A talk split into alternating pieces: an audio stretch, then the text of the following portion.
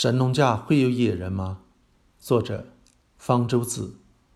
中国许多地方自古以来就有野人的传说，时不时的也有某人无意中目击野人的记载。在上个世纪五十到七十年代，国内生物学家曾对此做过零星的调查，但野人成为媒体炒作的对象和全社会关注的焦点，则是八十年代的事。在那个疯狂的年代。全国上下都痴迷于神秘现象，当然不会放过野人。这股野人热甚至引起国际的注意。在一九八九年，美国俄亥俄州立大学人类学家弗兰克·波伊里尔也被吸引到了中国。有一次，他光着膀子在河边打盹，结果被从未见过欧裔人士的当地村民当成了野人报告。随后，波伊里尔发现很多种动物，包括。熊、长臂猿、短尾猴和金丝猴都曾经被当地人称为野人，这毫不奇怪。野人的目击者基本上都是一些没有受过动物性观察训练，也没有心理准备的人。他们在匆忙乃至惊慌中看到了某种他们不熟悉的动物，就有可能与在当地广为流传的野人联系起来。在研究人员或者记者的诱导下，在事后的回忆中。目击者就会有意无意地进行加工，让自己的描述符合大家心目中的野人形象。即便如此，各个目击者对野人的形态描述，例如身高、毛发颜色，也很不一致，相互矛盾，以致有人干脆认为存在好几种野人。从生物学的角度看，存在野人的可能性几乎没有。许多人以为只要有一公一母，就能保证传宗接代。而实际上，一个高等动物物种是不可能只靠一对雌雄，或者几头甚至几十头而繁衍下去的。当一个群体太小时，首先面临的一个问题是，很难一直保持合适的雌雄比例。在自然状态下，下一代是雌是雄的概率相等，因此一个大群体可以维持雌雄比例大致相等。但是在一个小群体中，这个平衡很容易因为概率事件而被破坏。例如，简单的概率计算表明，如果一个群体只剩三个个体，那么它们全都是同一性别的可能性为四分之一。如果它的个体数目一直不变，几代之内就很可能因为全都剩下同一性别的个体而灭绝。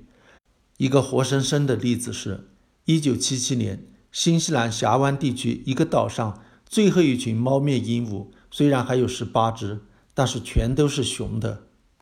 小群体另一个难以避免的危险是近亲繁殖。近亲繁殖生下的后代身体状况、生存能力都是比较差的，长期如此必然导致遗传品质的下降，遗传多样性的消失，从而走向整个群体的灭绝。一个群体要避免近亲繁殖，能够长期健康的繁衍下去，至少需要几百头个体。但是，一个地方如果真存在数百个野人，就不会那么难以发现。不管是群居还是独居，猿类的活动范围都很大，更容易暴露行踪。如果野人真的存在，他们不是从天而降的，必然有自己的进化历史，在进化过程中就会留下化石。尤其是作为一种大型陆生动物，相对来说更容易留下化石。越晚近的化石越容易被发现。人们发现了许多种类人猿、猿人、古人类化石，但是从没有发现过有一种能与野人联系起来的。有人认为野人是巨猿的后代，这是一种生活在几十万年到几百万年前的一种猿，在中国多个地方都发现过其化石，光是牙齿化石就有上千颗。事实上，巨猿和野人很不一样。巨猿要比野人高大得多，身高达到三米，而据目击者的描述，野人身高并不超过两米。巨猿并不是直立行走的，和今天的类人猿一样，主要靠四足行走。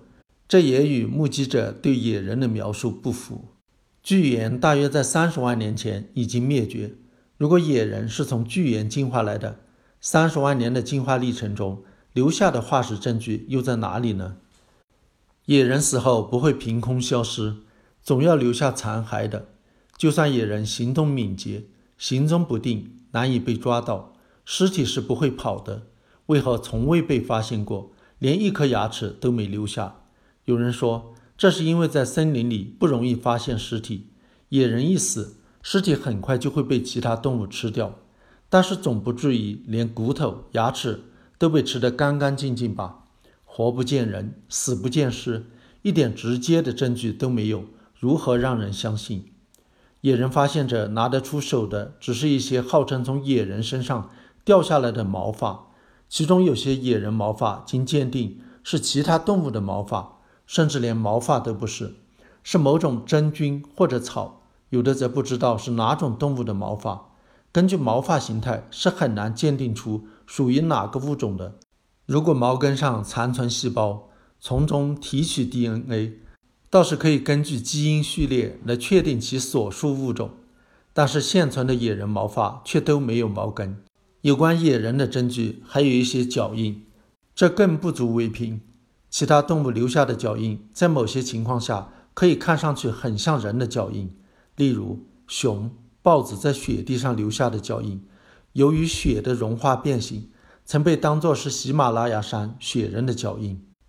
世界各地都有类似野人的传说，例如北美洲有大脚怪，南美洲有大猴，澳洲有幽微，都号称是像人一样直立行走的未知猿类。这就更荒唐了，因为美洲、澳洲并没有猿类进化的化石记录，特别是澳洲。本来连高等哺乳动物都没有，这也从另一个角度说明野人的传说是多么的不靠谱。但是这样的传说能够吸引读者，招来游客，还可以借机科考，总会有人宣扬，是不会完全平息下去的。